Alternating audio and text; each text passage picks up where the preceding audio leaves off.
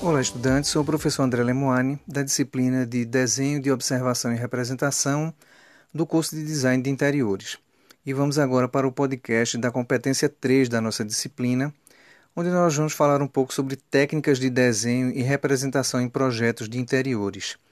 É, nas competências anteriores, nós vimos a evolução do desenho, as formas de utilização do desenho, o desenho como uma linguagem, né, como uma forma de comunicação visual como aprender a desenhar de uma forma bastante básica, os materiais né, e as técnicas visuais de composição envolvidas nas obras de arte e também na composição de espaços. Né? Aqui nós vamos falar um pouco a respeito das técnicas de desenho. Nós vamos falar sobre a necessidade do profissional de design de interiores dominar né, a expressão do desenho, a expressão gráfica, e através dessa expressão poder desenvolver os projetos desde os primeiros traços, ou seja, desde quando você é, tem as primeiras ideias ou faz os primeiros levantamentos e estabelece os primeiros croquis ou esboços, né, onde você vai trabalhar inicialmente a mão livre, mas já vai ter uma certa técnica porque desenvolveu nas outras competências a questão do traço, né, a prática do traço para o desenho. E nós vamos também mostrar é, como é que você pode representar esse espaço?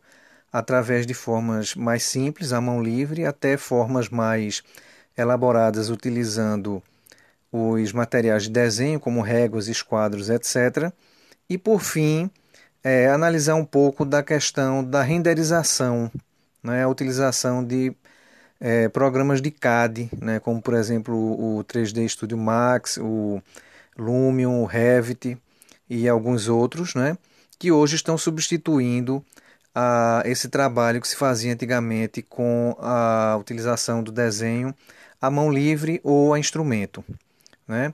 A gente também vai tratar da questão da representação de superfícies para definição e representação de materiais, né, que é a questão da aplicação das achuras, né, que buscam imitar as texturas dos materiais. Né? A gente sabe existem várias técnicas, né? existem normas também, inclusive, sobre texturas e achuras que a gente pode utilizar e pode é, combinar no intuito de criarmos desenhos mais realistas, mais objetivos, em que a gente pode é, mostrar a nossa ideia para o cliente de uma maneira rápida, né? porque apesar de toda a tecnologia, os programas de CAD até hoje não têm a, a rapidez de uma solução é, ao vivo, digamos assim, você está com um cliente e ele pede uma solução e se você tem o domínio desse desenho, você pode num pedaço de papel expor uma ideia para ele e essa ideia pode ser uma ideia muito rica.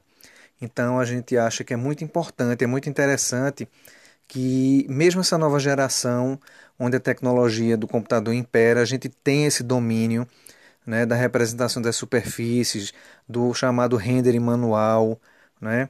De como você pode aplicar aquilo que a gente chamava antigamente de molho sobre o desenho para ele ficar mais parecido com a realidade, né? Você vê uma textura de um sofá de couro, de um tapete de pele, digamos assim, ou de um tecido mais espesso, né? As texturas das paredes, as cores dos materiais, né? Então, é muito importante que você tenha essa capacidade, porque como eu disse, apesar dos programas de CAD estarem muito desenvolvidos na hora H, quando você precisa é, representar alguma ideia rápida, você tem que fazer isso na mão.